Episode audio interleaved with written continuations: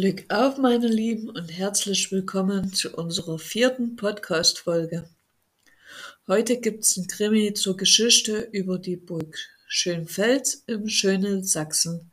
Viel Spaß beim Hören. Das Rückgrat von Burg Schönfels. Die Polizei sucht auf verschiedenen Wegen nach dem Täter. Ein Zusammenhang habe sich mittlerweile ergeben: Alle Opfer waren Kunstliebhaber. In ihren Wohnungen und Häusern befanden sich Kunstgegenstände aus verschiedenen Epochen. Ein Sprecher der Zwickauer Polizei sagte, dass die Spur aber weiter verfolgt würde, um noch weitere Verbindungen zwischen den Opfern zu finden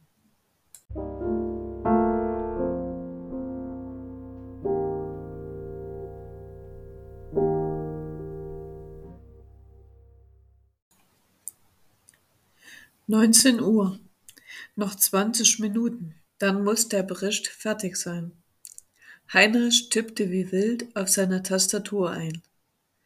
Journalist zu sein war belastend, gerade wenn man für eine regional große Tageszeitung arbeitet, muss man abliefern, um das Blatt zu füllen. Redaktionsschluss heißt, alles muss fertig sein damit die Leser morgen wieder über die neuesten Ereignisse informiert werden. Heinrich las Zeile für Zeile noch einmal durch. Er hatte noch nie so eine sensationelle Story bringen dürfen. Das könnte sein Durchbruch werden.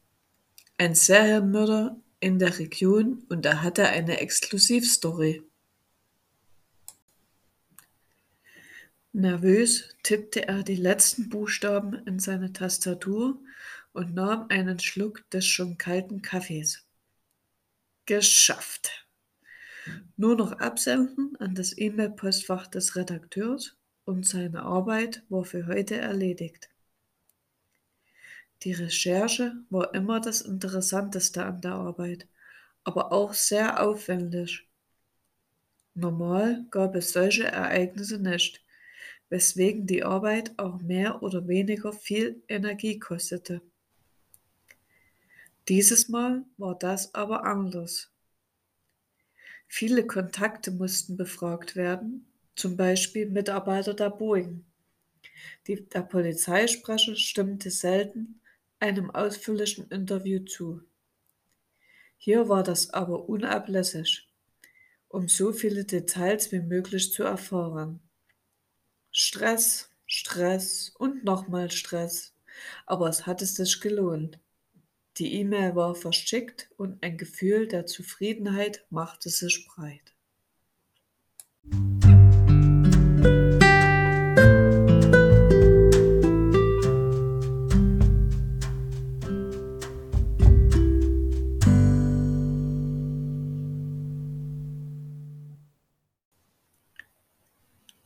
Als der Journalist gerade seinen Stuhl unter den Tisch schob und den PC herunterfahren wollte, blinkte eine Nachricht in seinem Posteingang auf.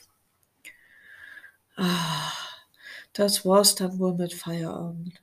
Wohl noch Änderungen am Beitrag, die sofort aufgefallen sind. Murmelte der 1,70 Meter große, recht stämmige Mann in seinen Bart.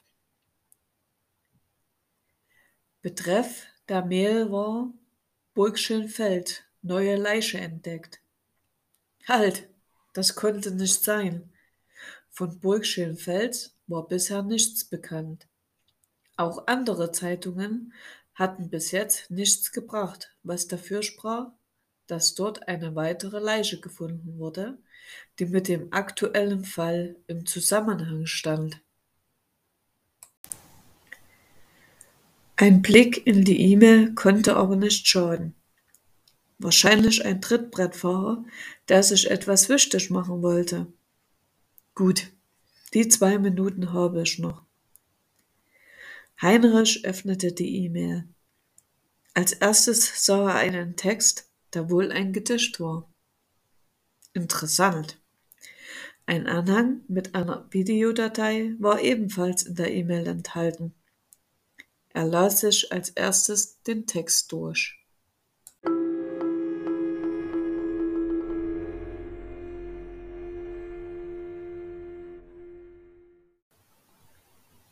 Ich trage leicht an dem, was das Gericht mir Schuld benennen wird, an Plan und Sorgen. Verbrecher wär ich, hätt ich für das Morgen des Volkes nicht geplant aus eigener Pflicht. Doch schuldig bin ich anders, als ihr denkt. Ich musste früher meine Pflicht erkennen. Ich musste schärfer Unheil Unheil nennen. Mein Urteil habe ich viel zu lang gelenkt. Ich klage mich in meinem Herzen an. Ich habe mein Gewissen lang betrogen. Ich habe mich selbst und andere belogen.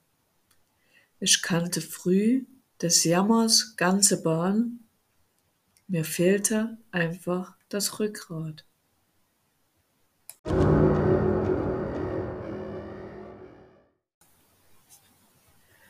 Heinrich bekam schwitzende Finger.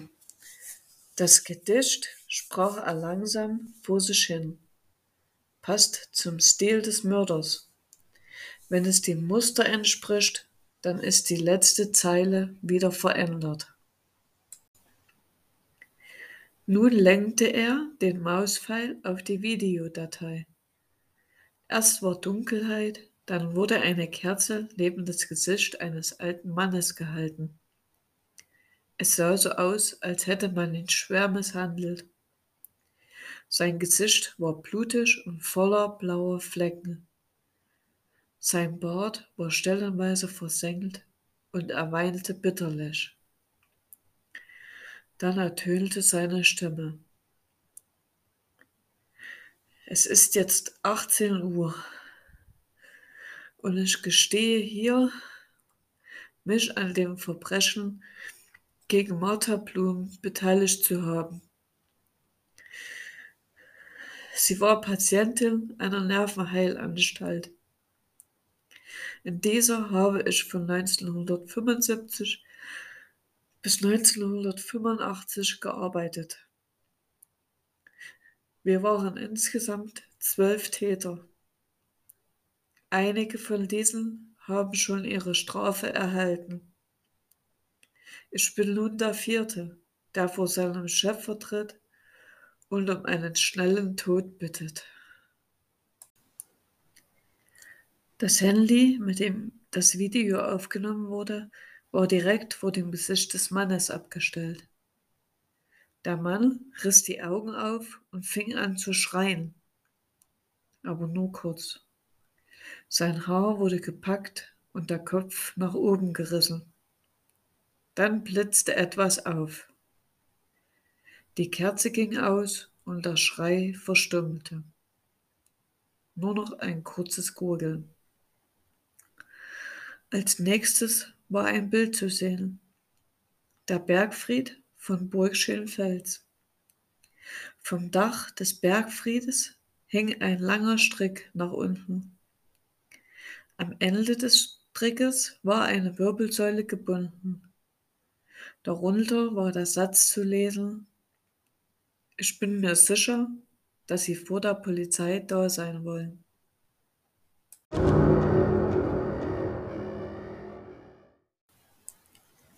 Heinrich sprang auf, packte seine Jacke und verließ sein Büro.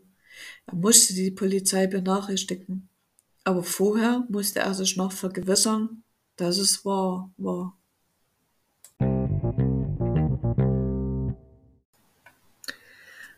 So, und das war unsere Podcast-Folge Nummer 4 über die Burg Schönfels im schönen Sachsen. Und wenn ihr euch das jetzt mal fiktiv vorstellen möchtet, unseren Krimi, dann fahrt doch einfach mal auf die Burgen und Schlösser. Die freuen sich über jeden Besuch, über jeden neuen Gast. Wir hoffen, unser Podcast hat euch gefallen. Wenn ja, lasst doch ein liebes Wort, ein Like, ein Abo da. Und wir freuen uns auf euch. Bis zum nächsten Mal. Tschüss, sagen Susi und Björn. Und zum Schluss gibt es noch ein paar wichtige Infos über die Burg Schenfeld. Die Öffnungszeiten Montag und Freitag ist geschlossen. Dienstag bis Samstag 10 bis 17 Uhr. Eintrittspreise Erwachsene 5 Euro, Kinder von 6 bis 17 Jahren 3 Euro. Und für den Rest könnt ihr gerne selber schauen unter www.burg-schönfeld.de. Bis zum nächsten Mal.